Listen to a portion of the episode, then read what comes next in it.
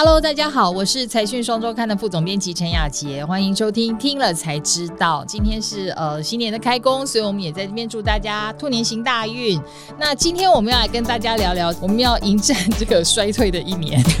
的四大策略，立刻关机。对 对，然后股债汇和保险这些投资商品，我们要为你全盘解析。所以今天我们会分三个段落来跟大家谈。第一个就是呢，我们会提出四大平衡防御型的策略，教你怎么样锁住现金流，稳中求胜。第二个就是比较特别的一个商品，就是保险了。它现在有十年一遇的降价潮，到底应该要解约还是要加保？第三，我们有两位名人哦，蔡尚华和严丽婷两位美女，她来跟我们分享她的防御型投资策略，这是一个不藏私大公开。那想要知道这些内容的听众和观众朋友，请记得要看到最后。那我们今天的来宾就是财讯双周刊的金融主编洪玲香，玲香你好。听众朋友，大家好，恭喜发财啊！突飞猛进，对对对对对对，这很重要。前面那句更重要，对对对对对。那虽然说是新的一年的开始，但是就投资市场来说是危机重重，对不对？其实大家对于衰退的预期还是蛮浓厚的。我们真的是看了很多家很多家的投资机构，对于今年的预测都众说纷纭。但他们有一个共识，就是说今年利空的消息还没有完全出尽，那库存也还在消化。那俄乌战争也还在打，那联准会的利率也还在升，所以呢，今年就是在众说纷纭中，唯一的共识就是说，今年要审慎，要平衡为上，这样子。嗯，真的，所以我觉得其实应该是要求要险中求胜啦。对，像我们今年就是有问几位经理人和操盘手，你预期你的报酬率是多少？他们竟然都说，我今年只要赚到固定收益，譬如说现在美债大概是四点五趴好了，我今年的固定收益四到五趴，那其他的部分我不赔就好。然后说哇，你身为名牌操盘手，然后王牌经理人，你还也只求不赔？对，然后他就叫我去看看寿险的去年亏成怎么样，然后今年他们怎么操作？而且今年看起来就是进行一个打底，因为其实刚刚讲到蛮多经济数据一直在变动之外，其实今年也还有政治因素，就是选举啊这些在在都会影响到投资市场的气氛啦。所以说今年我们就是建议投资人还是不要躁进。我们这边就是有建议四个平衡型的防御的策略，今年有两个。前提一定要让听众朋友知道，就是说今年的美债利率大概会在四点七五到五之间，那台币的大概会到一点七五左右。嗯。过去我们都是以操作变动型的呃资产为主，那现在既然固定型的资产它们的收益率就这么高了，其实你可以就把它放在那边，然后锁利，你在未来布局的时候就会比较有空间。那我们会建议说，其实今年一定要做一个股债平衡。嗯，那像我们访问的是我们专栏作家张志超，他说他其实做投资二十几年来，今年也是他第一次买债。以前就是甚至在二零零八年啊，然后就是网络泡沫啊，这么多次的一个金融风暴，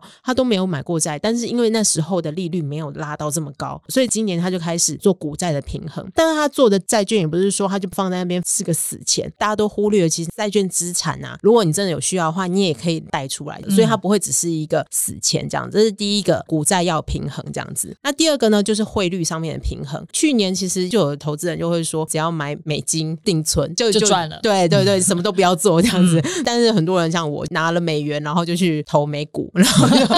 就亏了一屁吃回去。对对对。那今年还可不可以这么做呢？我们是建议是说，因为台币毕竟是一个浅跌的一个市场嘛，嗯、它比较因为我们是外销导向的一个经济体，所以我们那个台币的波动会比较大。那美元呢，它最近一开始回落了嘛，必要的话，其实可以趁这个机会可以回去。投资人可以部分的，就是台币和一些海外币别，然后又以美元为主的这样的一个配置，就做成一个汇率上面一个平衡这样子。但是你要切记，就是说不要追高，因为它今年可能还会再升级，它还会再强势一点这样子。嗯、但是呢，因为下半年如果说它经济衰退，然后流动性开始紧缩的话呢，美元可能还会有一些波动剧烈的一个时候。我觉得听起来就是它的确对于你的资产增值有辅助的效应，但是它不能作为重心啦，因为其实汇率的波动真的是太。难掌控了，对，因为说话的人都是总裁，都是 对，而且都是外国的总裁，对，先说了才知道后面会怎么样。那这个就是呃，以台湾的投资人来讲，不容易掌握的。对对对，好，所以第一个是要股债平衡，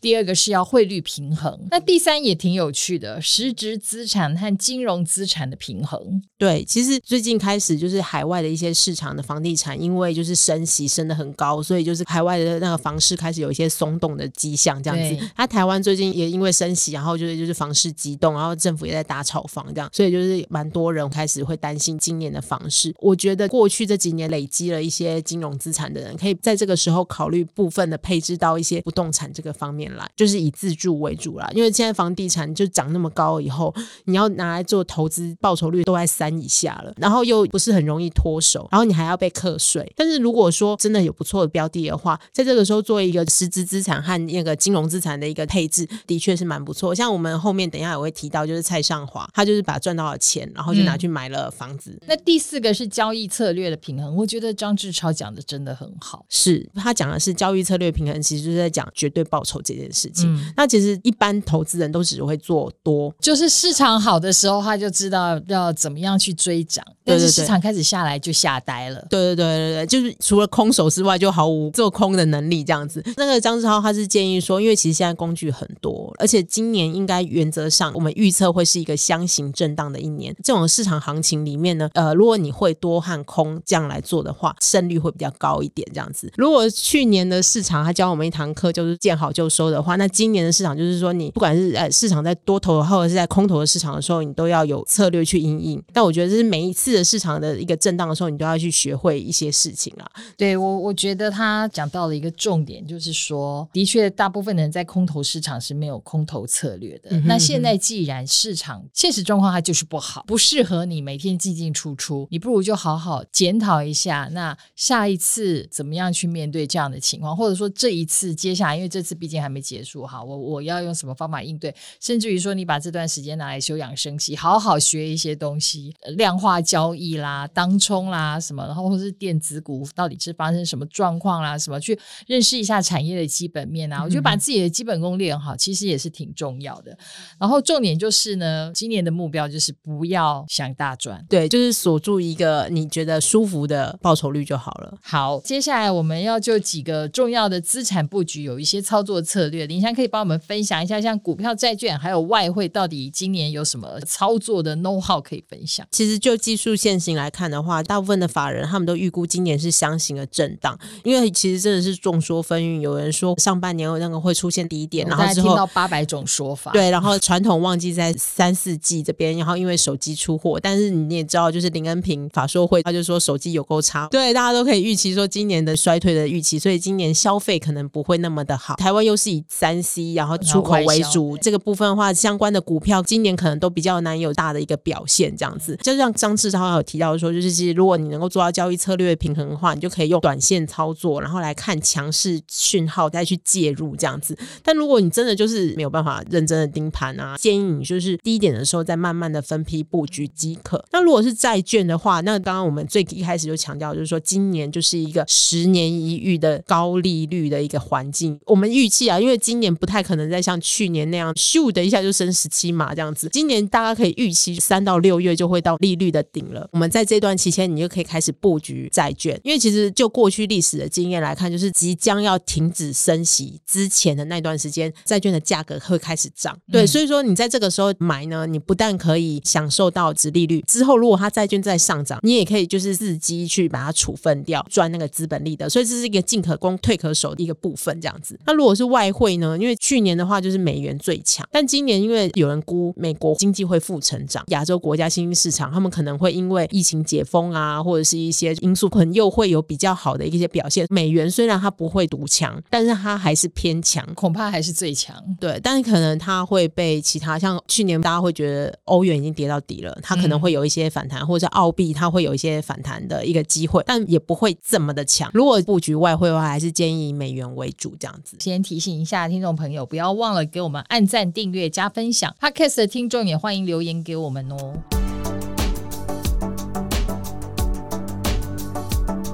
其实刚刚我们是要讲四大子产啦，那我们已经讲了前三项，那因为第四项真的很重要，我相信可能十个有九个半的听众观众朋友都有这个产品，就是保险。你刚才说到现在是十年一遇的高利率环境，但同时保险也碰到十年一遇的降价潮，对，降价潮，这个的确也是过去真的经历都是保险只会越来越贵，它开始降价了，是应该要开始大采购吗？其实保险的概念就是新契约责任准备金，它的概念就是说呢，如果果说你在高利率的环境之下呢，你的新契约责任准备金就会偏比较高一点，保险公司就不用提拨太多的准备，就可以有一些保费的一些空间出来。但是因为过去十几年都是在降息和低利率，去年以前都还是零利率这样子，保费那就是一直在涨。到去年因为升息升的太快了，很多保单的利率还追不上定存利率的变动，这是他们所谓的 IRR，他们可能还在三，但是我们的定存利率已经到四了，保护他们就会把旧的保单给解约掉，然后你宁愿拿去去定存，定存就好了。所以去年就有一个很大很大的解约潮。嗯、那但是今年呢，因为开始降价，美元保单会降一成，台币保单大概降七到八趴，降最多是澳币，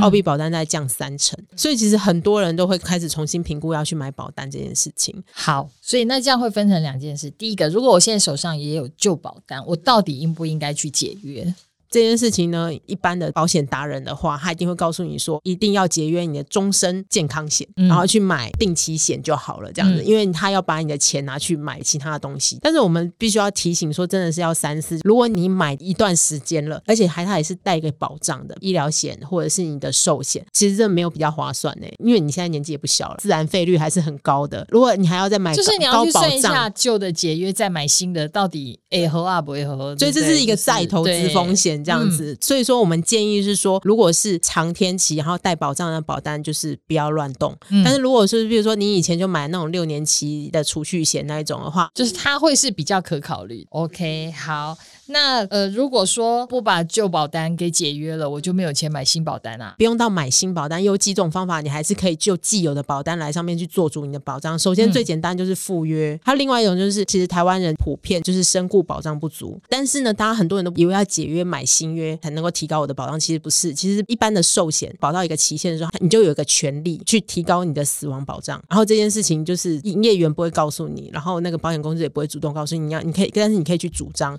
对呀、啊。我真的 没有听说过，对对对，他们只会说啊，你有需要那就再买一个新的之类的。对，但事实上越早期的保险是越划算，对对对，越划算的嘛。我非常希望在我原来的保险上面加嘛，可是他们都不给机会。但事实上这是做得到的，对对，就是要增额啊，把你的那个保额再拉高。当然你可能保费要再增加一点点，但总是比你再去买一个新的还要好这样子。那另外呢，还有就是如果你真的就是想要再买一个新的话，最近就是政府也开始。推一些就是政策型保险，我们有建议，就是四张比较重要的保险。有有四张保单，你的形容是他们是具有高 CP 值。对，其实这件事情真的是蛮重要，像是房贷寿险，像这几年就是真的很多首购贷到三十年期，但你很难说这三十年，就是说你还在还款期间，但是经济支柱就不小心身故了这样子。所以其实有一个不错的商品叫做房贷寿险，它有两种，它一种是平准型，譬如说你就是买一千万的保额，就是三十年都缴一样的费率，也有是递减。型的，因为你房贷会越缴越少嘛，就是完全就是依照房贷的那个状况来去做一个保障，房贷余额的变化。对，递减型的话会比较适合小资族这样子。那另外呢，第二种就是小额终身寿险，因为其实保险蛮歧视年长者的，自然费率会比较高啊。然后还有就是啊，很多不让保了这样子。以以往很多保险大概到六十六十五岁就不能保了这样子。去年起就是有那种小额终身寿险，最高可以投保到八十四岁。那其实没有非常的便宜，但是就是给年长者一个比较好的一个保障啊。第三个就是微型保单，这个是政策型的保险，那它有一些就是身份的一些限但是如果说你有这个符合这个身份限制的话，你其实是蛮需要的。一年保费其实不到两百块，然后另外还有一个一年期的定期寿险。那其实蛮多人他们都会觉得说去买产险出的定期险就好了。但是呢，一年期的定期寿险是要跟保险公司买，它的好处是说它只看你的年纪。嗯，他不会看你的职业。如果说你是从事一些就是危险系数比较高的一些职业的话，你蛮适合利用这一种商品来补足自己的保障。像我朋友他是消防员、机师，或者是你是劳工。对，我看了一下这些呃保险哦，保费可能一个月都是几百块钱，或一年几百块钱，真的算是金额不高，嗯哼嗯哼，但是它无论如何可以增加保障啦。然后第二个就是说，他们可能对于资金运用来讲又不造成。成太大的排挤。对，我们还是建议，就是如果你真的是要买保险的话，真的是以保障为主啦。嗯，那你投资还是都可以投资，理财归理财。对啊，对，其实这些东西，保险的重点还是在于它能够在你需要的时候提供资金，所以你其实不是用来赚钱啊，靠它的理财。对，当然我我们也 知道，对，我们也知道，就是说有一些非常非常高资产的人，他们可能是透过保险来做财产规划、避税或什么的。但是对于我们一般人来讲，就是真正达到保障的效益。是，啊，那再来就是第三个喽，我们要来讲名人八卦。啊，其实不是八卦，我们也很高兴这次找到两个很好的例子来，而且他们都是新生代演艺圈的人士来跟我们分享女神级的投资术。对，其实我发现以往的话，因为我们有做过几次的调查，可以看得出来男性、女性在那个投资上面会有蛮大的属性上面的不同。以往的话，我们找的达人啊，分享理财的都大部分都是那个都是真的超厉害的男生。对对对对对对对。那这次我们就找两位算是颜值高，然后 IQ 也高，然后 FQ 理财商数也很高的，对，我觉得他们的故事挺好，就是可能会还蛮有那个学习性的原因，就在于其实大部分人一开始都是茫然无知，针对理财这件事情嘛，然后可能都会有一段跟着投资的过程，然后后来他们是怎么去慢慢认清自己的个性，然后适合怎么样子的理财操作。那第一个就是蔡尚华，那最近很红，他虽然是一直主持财经相关的节目，但事实上他也经历过一段很颠簸的学习。理财的过程，对，就是说他主持节目一开始他想要跟着投资的状况，就是他会听名牌。对，我觉得 这真的很难免，尤其因为我们的工作的关系，就是会有很多人给你咨询，对，然后你也不知道到底真的假的，他就跟你说这个会涨，对，你就会很想买。但是他叫你进场的时候，你进场；他下车的时候，你还没下车。就是这其实我们要知道，就是投资很重要，就是时间差。当然我们都知道台积电是好股票，但是你在六百块的买，对，跟在三百八的时候 买，甚至于更。完全不一样，对 对对对，甚至于是说，哎，真的涨了耶，然后很开心的就卖了，结果人家再涨了三倍。对对对对，他就是说有一次他好不容易终于买对了一只有在涨，就他大概只赚了几千块就卖掉，他很开心，就没想到那个翻了一番这样子。然后所以后来他就开始觉得说，啊，一开始的盲目投资真的是不太对这样子，所以他现在开始走比较安稳的投资的一个路线，所以他就以金融股为主，然后分散风险，不会只单押一档金融股，他会分批买不同的金融股，就算他突然有一笔资金进来，他也会。分批进场这样子，如果说他在那个过程中，那他价差比较大的时候，他就会先把它卖掉，低一点的时候再继续选金融股。我觉得专注操作几档你熟悉股性，然后熟悉公司体质的股票是蛮重要的一件事情。的确，像我的库存里面，其实就有一些微博，人家说很好的，但真的我就是不会操作，因为你根本抓不到到底那个 timing 是是。对啊，像今年大家都会说升级不错，是个很好的避风港，但是不会就是不会，跟数学一样，缘分比较浅这样子，就是还是。找你适合你的属性、适合你的频率比较能够符合的这一种来来进行操作，这样子。对对。然后他另外呢，他除了金融股之外，他也开始买美债。其实今年的那个债券真的值利率非常的吸引人。当然，你也可以只买美元定存就好了。但是因为景气这么不好，有可能很快就会降息。那到时候就是因为定存它的利率是会波动的，所以等明年你就没有这么好的利率了。对对对，你就去买一个投资等级比较高的，对对对，好债，然后你就把它放着，然后。未来几年你就可以靠这个吃穿，就算股市会有波动，至少那笔钱。它固定会给你的，时间到了就给你。对，所以你这个阶段上面来说，这是一个蛮好的机会的啦。然后它也就是像，如果我们刚才所说的，它有做到实质资产和金融资产的平衡，他也买了房子。我觉得他就是把房子当做避风港了，也没有说就是一定要做投资这件事情。他投资还是把它分得蛮开的。对，因为其实他是就自住的角度然后去买的。那我觉得这就像我们刚才前面也有讲到，如果说你就是有自住需求，